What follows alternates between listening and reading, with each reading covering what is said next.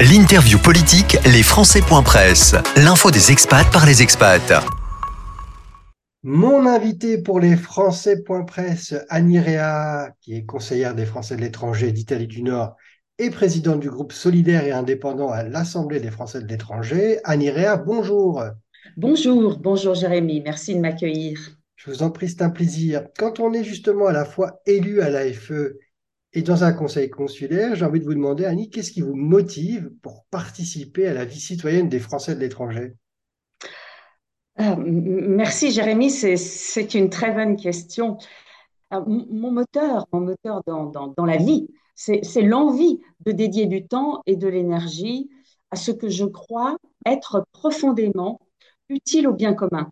Et je vis à Milan depuis 30 ans et j'ai toujours été engagée en fait au service des Français de, bah, de l'Italie, euh, en particulier de l'Italie du Nord, euh, dans diverses associations françaises. Pendant plusieurs années, j'ai été présidente d'accueil, de, Milan Accueil, et je, je, sais ce que veut dire être au service des autres bénévolement. Et ce mandat de conseillère des Français de l'étranger, c'est une vraie suite logique à mes engagements précédents en réalité, ce qui m'a poussé à m'engager, c'était de pouvoir agir concrètement en faveur euh, de mes compatriotes pour défendre leurs intérêts, faire bouger les lignes, même si quelquefois, euh, je, ne le cache pas, j'éprouve un sentiment d'impuissance parce que les actions qu'on mène ne débouchent pas toujours immédiatement.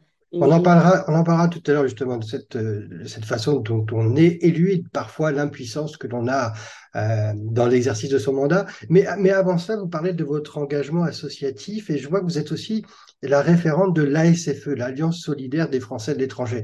Euh, pourquoi cet engagement auprès de l'ASFE et c'est quoi exactement l'ASFE C'est une association? C'est autre chose? Dites-moi un peu comment. Oui, oui, qu'est-ce que c'est enfin, Déjà, pourquoi je me suis engagée, euh, pourquoi j'ai rejoint l'Alliance solidaire des Français de l'étranger? Alliance et solidaire, ce sont des mots qui me ressemblent. Et j'ai eu la chance euh, en 2020 de rencontrer, découvrir et d'apprécier les responsables de ce mouvement. Euh, j'ai adhéré aux valeurs de la SFE parce que c'est le seul mouvement indépendant qui est destiné exclusivement aux Français de l'étranger. Et ça, c'est une singularité que j'ai immédiatement adoptée. Quand, vous dites, pardon, juste pour bien comprendre, quand vous dites c'est le seul mouvement indépendant au service des Français de l'étranger, vous pensez donc que les autres mouvements qui existent sont étiquetés politiquement C'est ça que vous voulez dire ou c'est autre chose? Pardon, juste pour comprendre. Oui, oui, oui, les autres mouvements qui existent sont euh, étiquetés politiquement. Absolument, absolument. Et notre, euh, notre, nos actions sont pour, les, pour défendre les Français de l'étranger. Et, si je devais, c'est aussi une des raisons pour lesquelles j'ai choisi de rejoindre la SFE, si je dois choisir deux mots pour caractériser l'équipe de la SFE, je dirais intelligence et bienveillance, parce que euh, intelligence par la qualité du travail qui est fourni, et puis la bienveillance euh, dans l'attention auprès de chacun des élus, euh, le souci permanent d'aider. D'accord, je comprends tout à fait ce que vous dites, mais sur l'indépendance, pardon, je voudrais juste revenir une petite question là-dessus, peut-être que vous ne pourriez pas y répondre, mais euh, les, têtes pensantes, je dirais, de la SFE sont, sénateurs et sont quand même rattachés au groupe des Républicains. Alors, est-ce que c'est plus à droite quand même la SFE ou...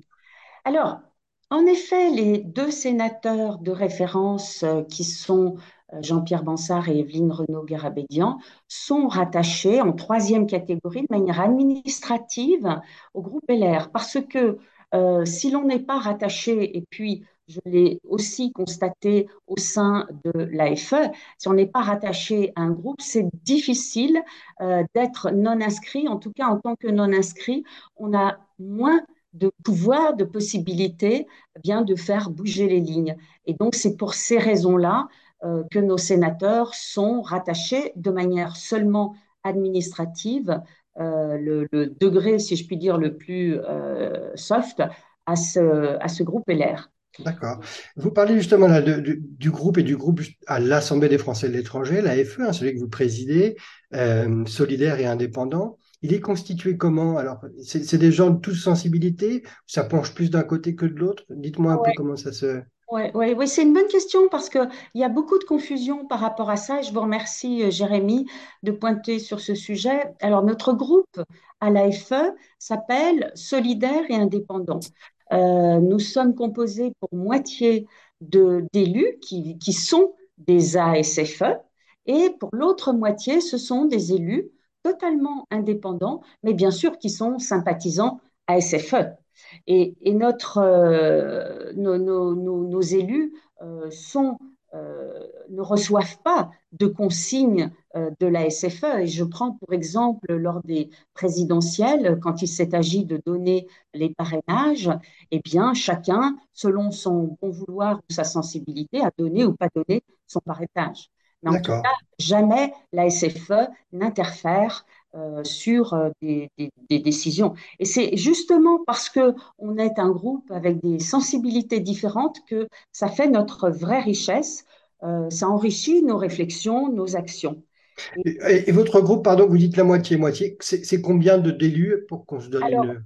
Ce sont 12 élus. 12 élus. Nous sommes le plus petit groupe et c'est aussi très intéressant d'être euh, un groupe composé de 12 personnes et, c'est tout le, la richesse, euh, la limite aussi quelquefois, mais c'est un travail très intéressant. Et, quand on travaille, euh, quand on, enfin, tous nos travaux euh, de notre groupe au sein de la, de l'AFE, euh, on va au fond du problème et nous ne sommes pas justement attachés à des doctrines politiques parce que justement notre ADN, c'est ben, l'intérêt exclusif des compatriotes. Alors, justement, sur le. Pardon. Vous... Oui, de combat politique. Justement, Annie Réa, pardon pour les auditeurs, parce qu'il y a beaucoup d'acronymes ASFE, AFE, mais au sein de l'AFE, donc l'Assemblée des Français de l'étranger, le groupe que vous présidez, on va rentrer un peu plus dans le détail de ce que vous y faites. Euh, dernièrement, votre groupe, donc vous-même, vous êtes opposé à une désignation hein, par le bureau de l'AFE, de l'Assemblée des Français de l'étranger, qui avait pour mission de désigner, c'est assez technique, je vais essayer d'expliquer clairement, de désigner un euh, un élu local, un conseiller des Français de l'étranger, au sein du conseil d'administration de l'AEFE, hein, qui est l'Agence pour l'enseignement français à l'étranger. Donc le bureau de l'AFE devait désigner un conseiller des Français de l'étranger au conseil d'établissement ou d'administration de l'AEFE, et vous vous y êtes opposé pour des raisons qui seraient, selon vous, un mode de désignation de sélection pas démocratique. Est-ce que vous pouvez nous dire pourquoi cette position?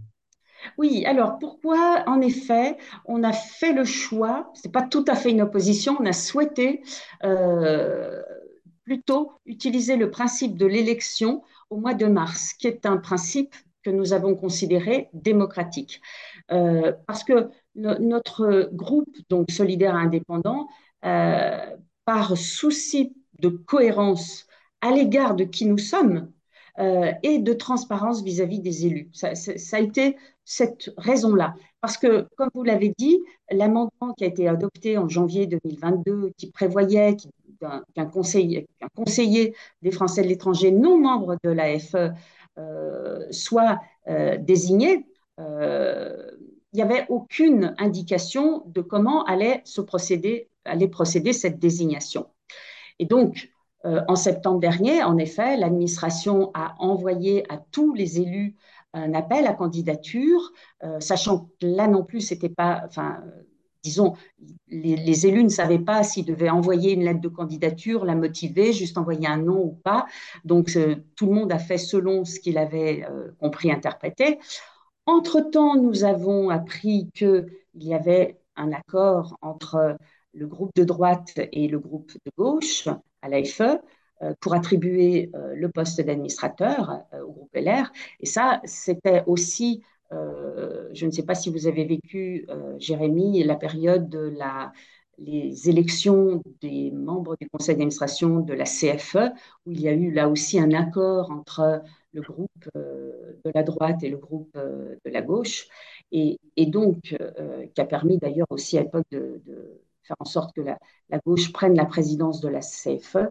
Donc il y a eu cet accord que nous avons bah, effectivement euh, appris. Parallèlement à ça, eh bien, le groupe IDP, donc le groupe IDP, c'est le groupe euh, de, de, la majorité présidentielle. Majorité présidentielle, oui. Voilà, et des élus indépendants, qui ont organisé des, auditions, donc fait un courrier à tous les candidats, y compris ceux qui n'étaient pas affiliés politiquement à leur sensibilité. Et, donc, tous ces candidats ont reçu ce, courrier où, effectivement, il était question qu'ils faisaient des, auditions, sélectionnaient. Mmh Ça a créé de la confusion. Euh, nous, nos élus à SFE nous ont contactés nous disant Ah bon, mais alors euh, c'est l'IDP, mais qui sont-ils, etc. Enfin, tout a été assez, disons, euh, compliqué par souci de transparence. Hein. Ils l'ont fait par souci de transparence, mais, mais ça en a rajouté un petit peu à la confusion. Il y avait, pardon, juste parce que là, je comprends bien évidemment le principe de l'élection plus que des discussions un peu cachées, c'est ce que vous, vous, dénoncez peut-être, mais euh, s'il y a 40 candidats, ça se passe comment le vote au mois de mars En fait, les 40 viennent expliquer leur projet, parce que dernière, euh, lors de l'Assemblée euh, d'octobre, je crois que la présidente nous avait, de l'AFE avait indiqué qu'il y avait une quarantaine de, candidatures. Donc, euh, vous regrettez quoi? L'amendement est peut-être bon, mais vous regrettez qu'il n'y ait pas eu un mode de sélection particulier dans cet amendement. Et en même temps, euh, ce qui est compliqué, c'est finalement de désigner ce candidat. C'est ça votre difficulté? Le principe, oui, le principe démocratique, c'est que tout le monde doit être au courant. Et en effet, des élus sont pas forcément euh, absolument au courant des accords qui se sont menés. Et donc, euh, pour nous, il nous a semblé juste et transparent que tout le monde vote en connaissance de cause, donc au mois de mars prochain, plutôt que de participer et donc d'accepter en quelque sorte cet exercice de, voilà, que, je ne sais pas si c'est le mot exact, mais euh, qui, n'est pas clair pour, pour beaucoup. Et, et, donc, nous avons souhaité, pour justement euh, que les choses se fassent de manière démocratique, et eh bien que euh, cette, euh, cette, la personne, enfin le titulaire et le suppléant, soient choisis lors d'un vote au mois de, mars, lors de la prochaine assemblée. D'accord, ben, rendez-vous donc au mois de mars. vous parliez tout à l'heure un peu de, l'impuissance de, parfois quand on est quand on a cette responsabilité locale, cette responsabilité à l'AFE.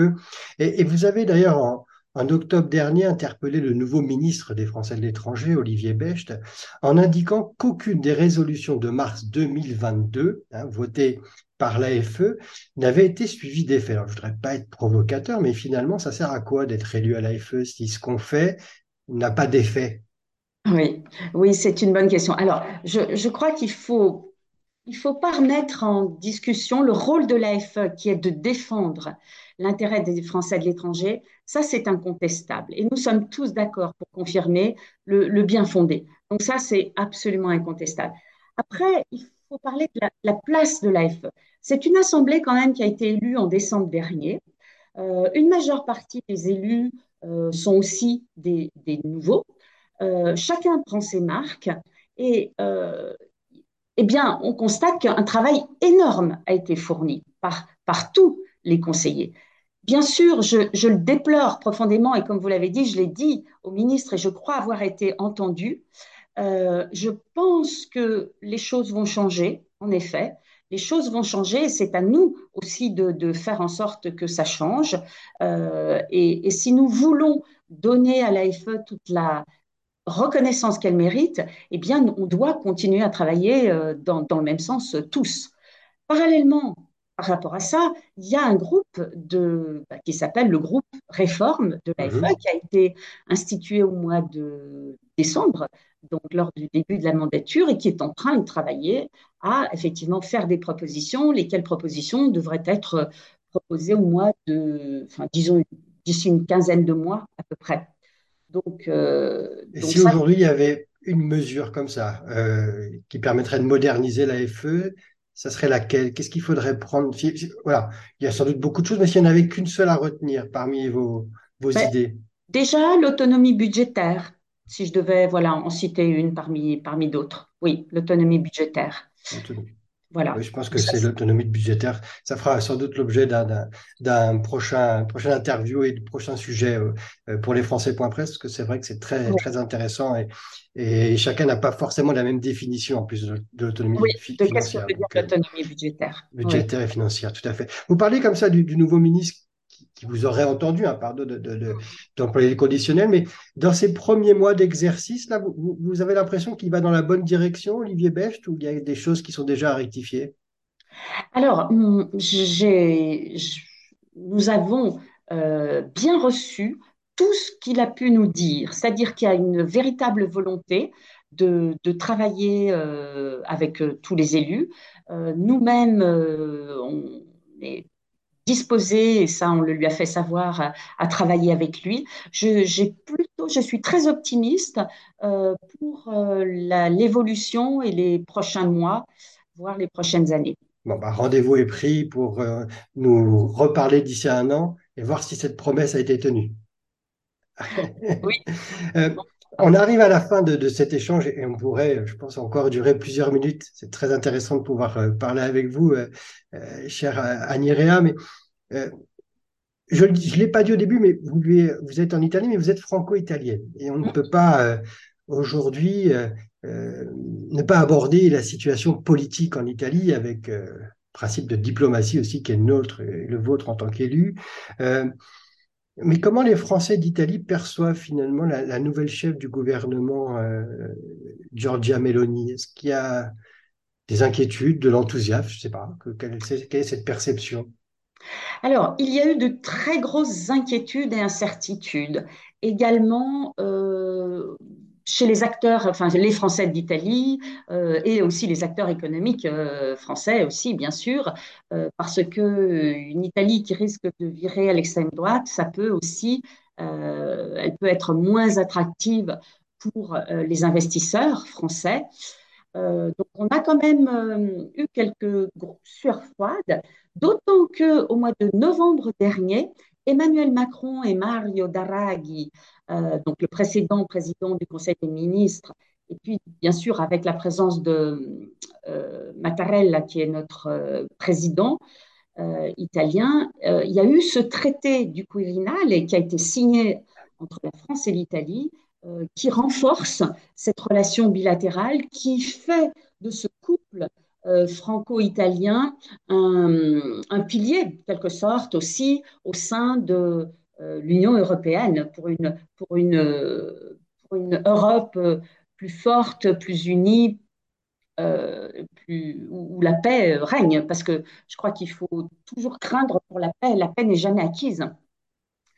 Et, là, on a eu effectivement des sueurs froides parce que, à l'époque, lorsque ce traité a été euh, signé, la seule qui se soit opposée, c'était justement Giorgia Meloni elle était dans l'opposition, elle s'est opposée à,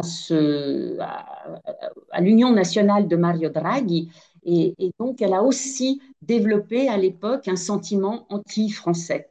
Voilà. Il semblerait, donc ce qui risque de se passer, c'est que l'application de cette feuille de route du traité soit, euh, disons, euh, plus, euh, moins, moins, moins respectée, mais je pense qu'elle a l'air de euh, faire preuve euh, d'adaptation et très probablement, enfin c'est un peu comme ça moi que je perçois les choses, elle a l'air d'avoir un, sens, disons, euh, comment dire, un instinct politique assez pointu qui va faire qu'elle va mettre de l'eau dans son vin, qu'elle va surtout chercher à améliorer le rôle de l'Italie en tant que troisième puissance au sein de l'Europe et elle n'a pas d'autre choix. Donc c'est son intérêt, c'est l'intérêt de l'Italie, c'est l'intérêt de l'Europe.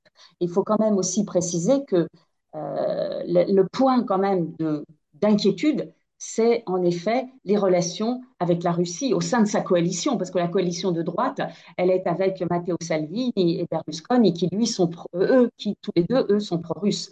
Donc voilà, ça c'est le vrai sujet d'attention euh, et de, préoccupation. Mais on a, on a, quand même un président euh, qui, bien qu'il n'ait pas tous les pouvoirs que peut avoir euh, Emmanuel Macron, tous les pouvoirs exécutifs, il est là quand même pour veiller à l'unité nationale, à la démocratie, donc il est le garant de tout ça et, très certainement euh, Sergio Mattarella devrait probablement, moi je le pense, donner sa démission prochainement pour laisser la place à Mario Draghi. Donc tout ça, c'est quand même positif. Ça permettra de, rassurer aussi les marchés euh, européens et, internationaux. Vous avez d'ailleurs euh, beaucoup œuvré hein, depuis des années et des années à l'accueil des, Français en, Italie, aussi des entreprises. Là, vous avez abordé à la fois le côté citoyen et le côté économique. Et je suis persuadé que sur les prochaines semaines, vous serez très attentif à cette, à cette évolution. Oui, oui, oui, absolument, absolument. Ça, c'est la, la préoccupation.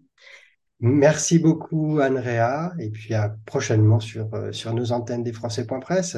Merci beaucoup, merci Jérémy, et très bonne continuation, et merci pour votre invitation. C'était un vrai plaisir. Merci. L'interview politique, les Français.presse, l'info des expats par les expats.